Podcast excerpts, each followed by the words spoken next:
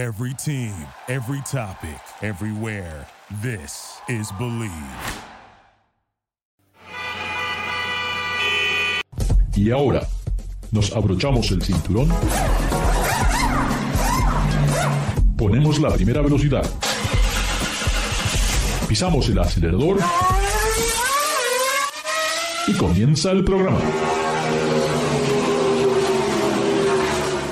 ¿Qué tal amigos? Bienvenidos a Garage Latino, como lo hacemos todas las semanas. Recuerden, aquí no hablamos de fútbol, no hablamos de béisbol, no, solamente hablamos con todo lo que tiene que ver con este apasionante mundo sobre ruedas. Recuerden, Garage Latino se transmite a través del Believe Network en Estados Unidos y pueden bajar los podcasts de Garage Latino, lo más fácil, que los bajen en Spotify. Hoy tengo el gran placer de estar con nuestro gran amigo David Logi. ¿Cómo está David? ¿Qué pasó Ricardo? Estimado público, sean ustedes bienvenidos a su casa, Garage Latino.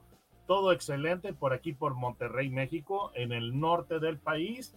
Y pues eh, listo para hablar de novedades y pasar simple y sencillamente un buen rato entre amigos hablando del tema fascinante de los automóviles, que es un artículo que pues eh, se ha convertido ya en una verdadera necesidad hoy en el siglo XXI, que es necesario este, este, este, pues, artículo, por así decirlo. Entonces, pues, vamos a hablar de eso, no vamos a hablar desde las Kardashians, no vamos a hablar de, la, de, de recetas de cocina, como dice Ricardo, tradicionalmente no hablamos de fútbol, ni de béisbol, ni de golf, pero bueno, ocasionalmente hablaremos de golf, pero el de Volkswagen. Claro que sí.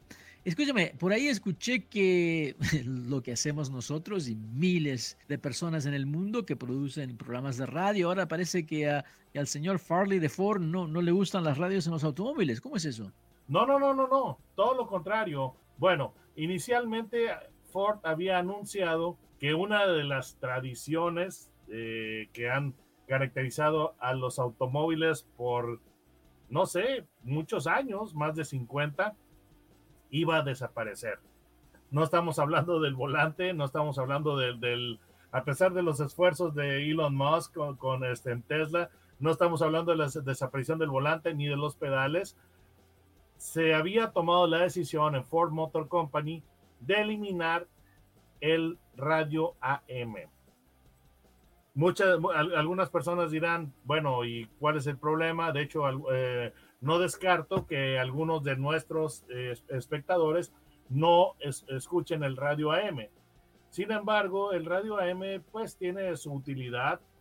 Eh, yo estoy de acuerdo que la fidelidad es espantosa. El radio AM no es para escuchar música porque su calidad de sonido es espantosa. Pero para programas de voz, esa es, es un, muy buen recurso. Y además la ventaja que tiene el AM es que tiene muy buen alcance. O sea, tú puedes estar bastante lejos de, la estación eh, emisora y puedes eh, tener eh, todavía recepción, ¿no? Entonces, pero se había tomado la decisión en, los modelos de, Ford Motor Company ya este, a, corto plazo, a corto plazo que se iba a eliminar el AM y ya se tomó la decisión de que no. Entonces, es una decisión interesante porque pues habrá, pues no sé, algunas personas que todavía lo están utilizando y de hecho en los Estados Unidos, corrígeme si me equivoco, pero creo que en los extremos de la banda AM los usan para transmisiones de emergencia en, en, eventos, eh, ¿cómo te diré? Meteorológicos eh, difíciles como tormentas y huracanes, ¿no? Correcto, correcto, correcto, por, por, por, lo del alcance, por eso mismo. Exacto. aparte que no, entiendo esto es quitarlo, o sea, si, si, si, quitaras todas las radios del auto lo entiendo, pero el agregar el FM al, M realmente no, tecnológicamente no cuesta nada, así que no entiendo esa decisión. Pero otra cosa que me llama la atención, hablando de empresas americanas, es de que el contrincante de Ford, General Motors, parece que Mari Ibarra tuvo que subirse al avión e irse a China a ver qué es lo que pasa que están vendiendo tan poco. Bueno, creo que no tendría que ser ninguna sorpresa cuando hablamos de Chevrolet eh, en China, eh, sabemos que los chinos cada vez están haciendo mejores automóviles y el entrar al mercado más grande del mundo, que ahora es China, eh, quiere decir que hay que competir. Y tú mismo, ustedes amigos en México saben, ya están viviendo lo que son los autos chinos, que son muy buenos, me parece, ¿o no? Sí, definitivamente. Ahora, es una, es una, bueno, yo había predicho que los fabricantes chinos iban a aprender a hacer automóviles muy buenos, muy rápido. Y es que el gobierno de China tomó una decisión muy acertada y muy interesante en la cual condicionaba a las marcas extranjeras a que si querían ellos vender en China, tenían que asociarse con algún fabricante local y tenían que compartir su tecnología. Entonces, de esa manera, pues eh, marcas como Mercedes-Benz, Ford, Honda, eh, Jeep, se asociaron. Volkswagen. Exacto, se asociaron con fabricantes locales. Sí, sí, sí. Entonces, eh, el detalle es que tenían que compartir toda su tecnología con ellos y después ellos, eh, digamos que maquilaban o, producían el vehículo. El detalle es que tener todo, todo, eh, ese acceso a la tecnología de los fabricantes extranjeros, pues digamos que se trataron de proteger los fabricantes, las marcas no chinas, con algunos detalles de eh, ¿cómo te de, propiedad, de protección de propiedad intelectual. Pero eso no funcionó del todo porque pues eh, los fabricantes chinos poco a poco fueron, eh, fueron eh, adelantándose tecnológicamente y ahora realmente resulta que China ya supera a los Estados Unidos en cuanto a lo que son la tecnología de autos eléctricos. Sí, totalmente, totalmente. Entonces, y, y, te puedo dar un ejemplo de lo que sucede cuando no se tiene toda esa experiencia en la industria. Ah, yo creo que los chinos hicieron un trabajo excelente en cómo tener esa experiencia, cómo absorber esa experiencia de los otros fabricantes de una manera muy rápida. Y fíjate lo que ocurre ahora con esta empresa eh, coreana, VinFast, que trae este producto a Estados Unidos y lamentablemente parece que muchos periodistas... No, VinFast es de, no es de Vietnam, sí. Vietnam, es, es Vietnam, sí. Eh, y, parece que, bueno, no solamente los periodistas que han probado sus automóviles no están conformes, sino que directamente ya hay un llamado voluntario a los primeros vehículos que llegaron a Estados Unidos. O sea que ya comenzamos con un mal paso. Pero bueno, hablando, de, hablando de mal paso, buen paso, otra compañía que no sé cuál es el paso que dan con este vehículo, un vehículo que acabo de probar y que realmente me gusta porque me gusta manejar, pero me da ciertas preguntas Ah, ojalá me, me, contestaran el teléfono la gente de Subaru, porque no lo hace. Eh, porque tengo un par de preguntas. El por qué todavía siguen haciendo el WRX, el Subaru WRX, que, bueno, Subaru tiene una, una, tuvo una linda trayectoria en el mundo del rally, comenzó en la época de los 80, ya para el 1993. Bueno, en sí fue en el 89 cuando contrataron a ProDrive, que eran los expertos del rally, en preparar los automóviles y comenzar las, las competiciones a nivel de, internacional para tratar de ganar el campeonato mundial, que luego lo hicieron en el 1995, 96, 97, tres campeonatos mundiales de rally al hilo, que fueron seguidos por los campeonatos de pilotos en el 95, 2001 y 2003, famoso Colin McRae. Tuvieron también a Carlos Sainz como piloto. Te digo, fue una época eh, espectacular esos 10 años o 15 años de Subaru, pero Subaru le dijo goodbye al rally en el 2008, ya hace 15 años atrás. Toda una generación que yo creo que los jóvenes de hoy realmente no conocen lo que fue Subaru y me llama la atención eh, que este WRX todavía sigue en producción y realmente son cifras bastante bajas, son nada más que el 5% de las ventas de Subaru en Estados Unidos de este modelo, eh, y es un modelo bastante caro, ah, entonces me, da, me quedan esas, esas preguntas en el aire, eh, ¿vale la pena o no todavía tener este vehículo? ¿Qué opinas tú, David? Mira, um, lo que yo he estado viendo en lo que es WRC, lo que es el World eh, Rally Championship, quien está actual, las marcas que yo veo mucho y que están muy fuertes actualmente, y eso le podrá parecer eh, algo extraño que yo lo diga, especialmente a los eh, espectadores que están en los Estados Unidos, porque realmente el WRC no se conoce tanto en los Estados Unidos. Para nada. Eh, si eres europeo y todo, entonces ya lo, ya, lo, ya, lo, ya lo conocerás. Pero la marca que está sorprendentemente fuerte en, en esta, en, ese, en este tipo de competiciones es Hyundai y también está Peugeot y Citroën. Y Toyota siempre sigue ahí, a hilo junto con Volkswagen, son los fieles del rally, pero como dices tú, es un, es un auto que tal vez tiene su encanto alrededor del mundo, pero basado en la historia que tenía en esos años con la famosa, con el famoso patrocinio del 555, ¿no? Ah, sí, um, también había una marca que, que, tenía el rival directo, acérrimo, el enemigo mortal de este Subaru y era pues eh, la gente podrá posiblemente batallar para recordar esta, eh, esta, marca o eso que les voy a decir, o posiblemente no tanto, Mitsubishi. Mitsubishi tuvo el Lancer, el, sedán compacto que eh, tenía la versión Evolution y era también un auto 100% inspirado en los rallies.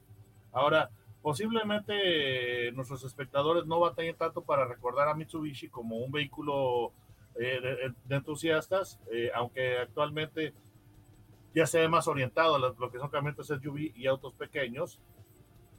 Pero cuando salió la, la, serie de la saga de, de, películas de Fast and the Furious, en la segunda parte, eh, Too Fast, Too Furious, Mitsubishi tuvo un patrocinio bastante fuerte y tuvo ahí vehículos como el, ah, el Eclipse, estoy, estoy recordando el, Eclipse y, el, y, el, precisamente el Evolution.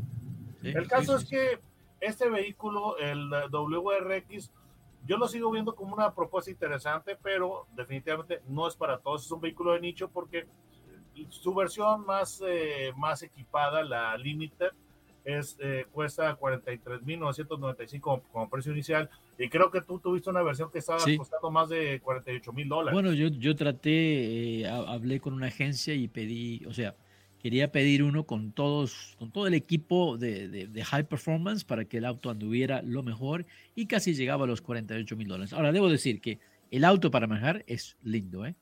Muy buena suspensión, el motor, siguen con el motor uh, tipo boxer, Dos, dos cilindros opuestos a cada lado, 2.4 2.4 litros, 270, 271 caballos de fuerza, que llegan a relativamente bajas revoluciones, estamos hablando de 5.600, 5.500 revoluciones, que no es mucho para un motor, 258 libras par de, de, par motor, que también me parece más que suficiente para un auto que dentro de todo es bastante liviano, y para conducir, sí, es un placer el conducir este vehículo a velocidad. Eh, eh, en, alta, en la ruta, en caminos de montaña, este auto realmente como que se despierta, se transforma y es muy lindo para manejar. Me llama la atención que ahora viene con neumáticos 245, bastante, bastante anchos. O sea, estamos hablando de neumáticos el mismo tamaño de los típicos Ford Mustang V8. O sea que es mucho, mucho agarre, frenos a disco enormes adelante y atrás, con rines de 18 pulgadas que le dan más que suficiente calzado para poder maniobrar a alta velocidad y en zonas trabadas. Mira, mira, el detalle es este. Yo, yo, este, yo en algún momento dado, en su, eh, cuando existían los dos, los, dos modelos, porque el Lancer eh, fue retirado al mercado ya hace un buen tiempo, entonces yo los llevé a pista, los dos vehículos, y los estuve conduciendo, y la impresión que me dejó, eh, que me dejó este auto es que realmente estaba muy, muy balanceado para lo que es el uso en, en, este, en calle, porque tenía buenos tiene buenos, eh, o sea, yo, yo, yo eh, recuerdo que tenía buenos modales en pista, pero en calle era un vehículo que, que era suficientemente manejable. Sí, Ahora, te digo que en, en, la calle, te digo, en, la calle, el Subaru WRX eh, a veces te hace pensar, ¿realmente es capaz este auto o no? porque se conduce, te digo, como un auto normal y no, no, no te da esa impresión de todo el rendimiento que tiene a alta velocidad o en zonas trabadas cuando realmente empujas el carro. Lo Así cual que creo podría decir de, de, su contrincante que era el, el, Mitsubishi, que el Mitsubishi se sentía superior en pista, pero era insufrible en calle. pero mira, un detalle que, que me llama la atención de este auto es que ya lo volvieron un poquito más eh, civilizado. no, yo diría más mainstream. Sí. Porque el auto, por ejemplo, eh, llegó una época en, en el cual este vehículo, bueno, una de las características que definían realmente a toda la marca Subaru es que era diferente. Tenía sus pequeños detalles que, que los hacían diferentes a, los, eh, a las demás marcas, si quieres un poquito eh, eh, excéntricos, pero eso les daba mucha personalidad. Entonces, era, no sé, como en, en, su momento SAP, que era una marca diferente, Sí, por tanto tiempo te presumían el, el, botón de encendido, el interruptor encendido en, el piso entre los asientos. Subaru era, era igual. Entonces, era, eran eh, una marca en la cual los vehículos eran diferentes, claramente no para todo el mundo, pero tú podías sentir que estabas manejando un auto distinto.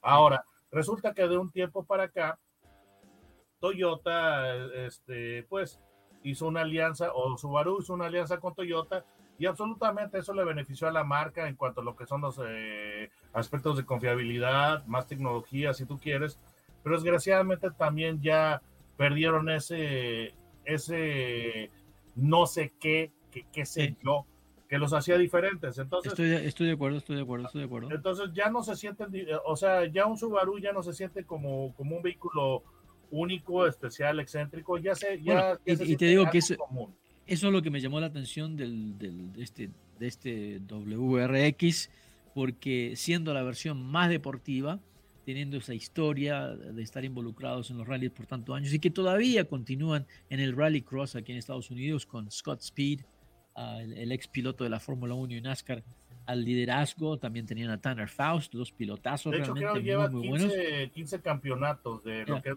este, el serial americano, ¿no? Sí, sí, sí. Pero, pero te digo, yo eh, me gustó cómo se maneja, pero hay ciertos detalles, como dices tú, que faltan. No me sentí en un auto que era especial, no, al contrario, me sentí en un auto que realmente las texturas, los materiales, la forma, el tipo de pintura, no me parecieron que era tan, tan especial. Y debo decir que el, sistema de, entretenimiento y de audio con esa pantalla que tienen, tampoco me pareció que era algo tan novedoso ah, ah, comparándolo con otros vehículos. Entonces me ha dejado ah, con, no te digo disatisfecho, porque realmente si quieres manejar el auto es muy lindo, pero cuando hablamos de 40, y 40 45, 48 mil dólares, eh, creo que tienes que ser muy, pero muy entusiasta, ¿ah? un fanático de la marca, para poder eh, realmente valorar o, justificarlo. Mira, el vehículo, eh, yo veo algunas decisiones que por ejemplo, un, la, decisión eh, de ofrecerlo solamente ya en versión sedán de cuatro puertas eh, es algo que va, eh, va a extrañar o sorprender a los, a los fanáticos de la marca porque por mucho tiempo este auto también existía en una versión hatch, bastante excéntrica, bastante linda. Pero yo te voy a decir algo que lo que me tiene sorprendido realmente de este auto, para mí el, el, el detalle que es más curioso es que dentro de todo lo, lo conocido que, sabemos, el all-wheel drive, eh, que le llama simétrico Subaru, lo que es el motor boxer con cilindros horizontal, horizontales. Para mí lo más extraño del asunto es, ofrece la opción de transmisión automática, que eso sería bastante extraño, pero... Pero, no, pero realmente no es una automática, es una CBT. Para allá iba, Ricardo. Ah, para allá iba. Para mí el hecho de que es una transmisión automática en un vehículo de este, con, con esta personalidad y que va dirigido a este público es extraño. Pero el, detalle de que tú hagas una transmisión automática tipo DCT, es decir, eh, continuamente, continuamente variable, eso realmente es muy extraño. Porque si fuera una transmisión automática convencional, sería, sería raro pero el hecho de que tenga una transmisión de este CBT continuamente variable, eso es verdaderamente para, para, no sé, sacarse los ojos, porque estas transmisiones son verdaderamente monótonas. Tiene una simulación de ocho velocidades, pero son simulaciones que realmente nunca son convincentes. Entonces, sinceramente, yo siento que es como ponerle, no sé, eh, peluche rosa o, o a un Ferrari, ¿no? O sea, esa, esa transmisión no me, no me parece nada buena. Lo peor de todo es que, por ejemplo, este auto ofrece una, eh, un paquete de amortiguadores que son este, continuamente ajustables, electrónicos, y esos amortiguadores están ligados a la transmisión CBT. Entonces, honestamente, no sé en lo que están pensando. Ahora, hay un pequeño detalle y es el siguiente, de que, bueno, el, vehículo, el WRX, eh, llega hasta los, eh, no sé, casi 50 mil dólares, pero la realidad de las cosas es la siguiente, que tradicionalmente esa no es la versión más picante del WRX, porque la, la, versión que yo comparé en pista en aquel entonces contra el Mitsubishi eh, Lancer Evolution era la WRX STI de Super Technica International. Entonces era, esa era una versión todavía más candente. E, este vehículo, el WRX tiene 271 caballos. Los WRX rutinariamente sobrepasaban los 300 caballos. Sí, Pero si tú quieres un vehículo de esos, si, si tú quisieras una versión STI, ¿cuánto va a costar? Si, la, si esta versión que no es la más picante cuesta ya cerca de 50 mil dólares, o, sea, iba, iba a ser un vehículo que iba a tener este, todavía menores ventas. Sí, sí, sí. Bueno, conclusión, te digo, para los que gusten manejar y gusten de la marca, creo que van a estar conformes. Creo que no es el auto. De Dios, compren lo manual. Que eh, no creo que es el auto que, que, que Colin McRae eh, hubiera aprobado. Y hablando de aprobación, hay muchas familias que aprecian los vehículos que vienen con tres filas de asientos y creo que nosotros hemos tenido la oportunidad de, probar todo lo que está ofreciendo General Motors con tres filas de asiento, que básicamente es la Chevrolet Traverse, la GMC Acadia y también está la Cadillac XT6. Tres vehículos que prácticamente comparten la plataforma, comparten los motores, ¿Quién hubiera pensado eso de GM? Porque cuando, cuando GM había hecho esto, Ricardo? O sea, esto es, algo totalmente nuevo, es la primera vez que, sucede en la historia. General Motors jamás ha hecho eso, es la primera vez. O sea, o, sea, si tú me dices el caso de Cimarrón, de Cavalier, este J, J2000, eh, no sé de qué estamos hablando. O, una Silverado, Chevrolet Silverado con GMC Sierra. Bueno, y, te digo, esta, esta, es una práctica tan, tan extraña, tan inédita, que nadie más en la industria jamás lo ha hecho. O sea, jamás este, lo que fueron los Mercury y los Ford siempre fueron completamente distintos. O sea, totalmente, es un pecado tremendo, inédito, que nunca había sido hecho en la industria automotriz. No, no le cambiemos el, el badge, el logo a un, a, un, a un Camry por Lexus, ¿verdad? Eso sería imposible. No, no, no, no, no. Eso, eso nadie lo ha hecho jamás en la industria. Ahora, es una idea nueva, atrevida, innovadora. Ahora, lo que me llama la atención es de que yo no sé, estos vehículos, me parece que tengo ciertas dudas de cómo poder justificar no tanto la Chevrolet, pero sino hoy en día realmente la GMC Acadia, especialmente en la versión de Nali, y la Cadillac XT6, donde Cadillac se supone que es lo mejor de General Motors, ¿no? Te digo que esta, de hecho sí lo es. Pero te digo que esta GMC creo que le come más que los talones, ¿eh? Me parece que la está sobrepasando porque tiene todo lo que tiene la, la, Cadillac, pero por menos precio. Por 10 mil dólares este, menos en promedio por versión. Claro. Eh, me parece que también eh, esto de que siguen ofreciendo el motor 4 cilindros turbo, no sé, yo creo que si fuera Cadillac, cuando hablamos de Cadillac quiero tenerlo mejor y creo que tendrían que tener el motor 6.6 litros y no tener la opción del motor pequeño, porque entonces creo que le daría algo de exclusividad a la, marca. Te digo, me gustó, pero me dejó pensando porque no la sentí tan cómoda como me imaginaba esta Cadillac. Muy linda la presentación. ¿Cuál versión tuviste? ¿Tuviste la ¿Tuviste la Sport o cuál versión tuviste? Mira, era la XT6, ah, no tengo el papel aquí, pero estaba muy bien ocupada, todo con piel interior, muy lindos colores, pero te digo, el andar me pareció no tan cómodo eh, como lo esperaba, y eso sí me llamó la atención porque yo esperaba algo que fuera silencioso, suave, y me pareció, hasta te digo, como que un poquitito, no quiero decir pesada, pero no tan ágil, Inmediatamente lo que pensé fue, bueno, esta me parece que es una GMC. O sea, no pensé que era Cadillac, se me, se me venía a la mente que era más camioneta, que era más, como que más sólida, más tirando al lado de lo que es la demográfica o lo que es la intención de GMC.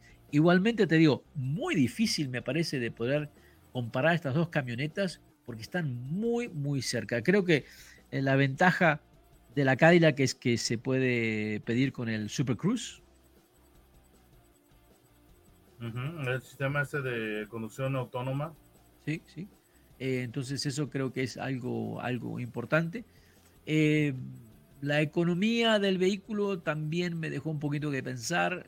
con el motor V6 estamos hablando de unas 18, 19 millas por galón, que tal vez no sería que estaba, que el rating que está dando fabricantes son 19 en ciudad y 26 en carretera. Ok, así que no estuve tan lejos, no estuve tan lejos.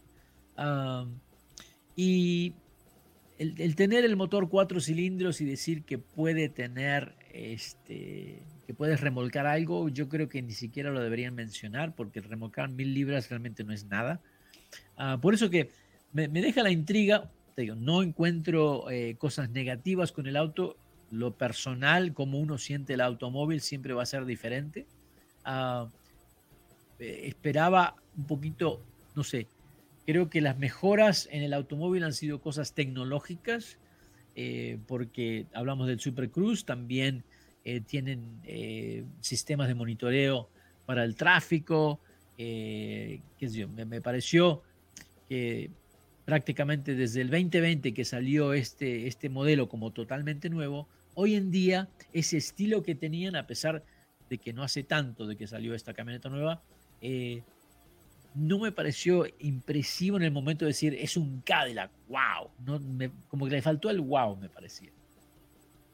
Ah, mira, eh, es eh, ya, ya fuera de, toda broma, es muy común que pues se, se compartan plataformas entre los fabricantes y de hecho, el fabricante que hace esto eh, y que es realmente muy bueno es Volkswagen, porque la misma plataforma eh, te saca eh, un Volkswagen, un Seat, una Skoda o hasta un Audi. Ahora, lo, lo, que, lo que yo este, puedo decir de esta, de esta camioneta es que necesitan ser un poquito más cuidadosos con los acabados interiores, porque hay algunos componentes que son absolutamente mejorables. Y cuando tú estás, eh, eh, cuando tú estás en un vehículo de lujo, el interior es, un, es, un, es eh, un elemento o es un punto que realmente es vital. El interior tiene que sentirse completamente premium. Y como que hay algunos componentes compartidos con, los, con las demás versiones de esta plataforma, que hacen que no se sienta tan lujoso. Ahora, en, es, un, es una diferencia de 10 mil dólares. Definitivamente eh, no es una diferencia pequeña, pues estás hablando de ya la quinta parte del vehículo. Claro, estamos hablando de un 20, casi, un 20, casi, un 20%, del valor total, es una, una, diferencia bastante grande. La otra cosa que estoy pensando sobre, sobre la Cadillac, que te digo, me gustó, no, no, no puedo criticar de que tiene algo malo, no, estos son cosas personales, pero creo que en el mercado de repente entra Genesis, ¿verdad? Y la Lincoln Aviator tiene un interior espectacular. Entonces, de repente, como que me parece que en ese segmento de las camionetas lujosas de tres asientos, eh, estos competidores realmente le están dando un dolor de cabeza a General Motors, me parece, porque ahí es donde está, me parece, la diferencia. Es en, tal vez en la terminación, en la textura de los materiales. Creo que ahí es donde veo que hay un poquito de diferencia. ¿Tú qué opinas? Yo lo, que, lo que veo es que la manera en, la que GM está tratando de diferenciar el vehículo es con, la cuestión del diseño exterior, porque um, lo que es la GMC Acadia luce un tanto conservadora. Tengo, tengo que decirte en términos de diseño, por ejemplo, la Chevrolet la Traverse luce hasta básica. Sí. Y la, y la Traverse ya luce, digo, la Acadia luce de mayor nivel, pero aún sigue luciendo un tanto conservadora, mientras que cuando tú tomas la XT6 de Cadillac, pues tiene un, tiene un diseño extrovertido. Sí, sí, sí, Entonces, yo posiblemente, yo posiblemente pienso que el arma principal que tiene esta camioneta dentro de su familia es el diseño, ¿verdad? Porque en, en cuestión de tren motriz, eh, pues están muy similares. La diferencia, por ejemplo, tú tomas una eh, GMC Acadia eh, y, el motor 4 cilindros turbo tiene 9 caballos de poder menos. Que, manejando no lo vas a sentir, no se va a sentir. Y, la, cosa es esta, de que realmente el, para mí el, el principal diferenciador es el diseño. El diseño exterior. Te digo, para mí la, estoy de acuerdo con eso y también creo que a nivel competitivo con las otras marcas me parece que el interior es como que necesita un, una, un diseño desde otro punto de vista tal vez, creo que ha sido conservador, muy lindo el acabado y todo, pero comparándolo con otros vehículos, eh, creo que ese factor wow ya no está con esta Cadillac. Pero están trabajando, sabemos que eh, dentro de poco saldrán las versiones nuevas y los interiores cada vez son la parte tal vez más importante para los vehículos de lujo, ¿no? Eh, una presencia exterior es importante, pero la comodidad y el ambiente interior que crean estos vehículos me parece que es lo principal en los vehículos de lujo. David, ¿cómo te encontramos en YouTube? Busquen eh, con mi nombre en lo que es la barra de búsqueda, pongan mi nombre, David Logi, Logi es con J, no con G, y los llevará directamente a mi canal. Perfecto. Y recuerden, Garage Latino se transmite a través del Believe Network en Estados Unidos y díganle a sus amigos que pueden bajar los podcasts de Garage Latino a través de Spotify. No se vayan, ya regresamos. Duraloop es un tratamiento especial para que el aceite no pierda sus propiedades. Duraloop reduce la sedimentación de las partículas nocivas que dañan al motor. Duraloop disminuye la temperatura interna del motor y la fricción de los metales. Duraloop, para que el motor dure más. Thank you for listening to Believe. You can show support to your host by subscribing to the show and giving us a five-star rating on your preferred platform. Check us out at Believe.com and search for B L E A V on YouTube.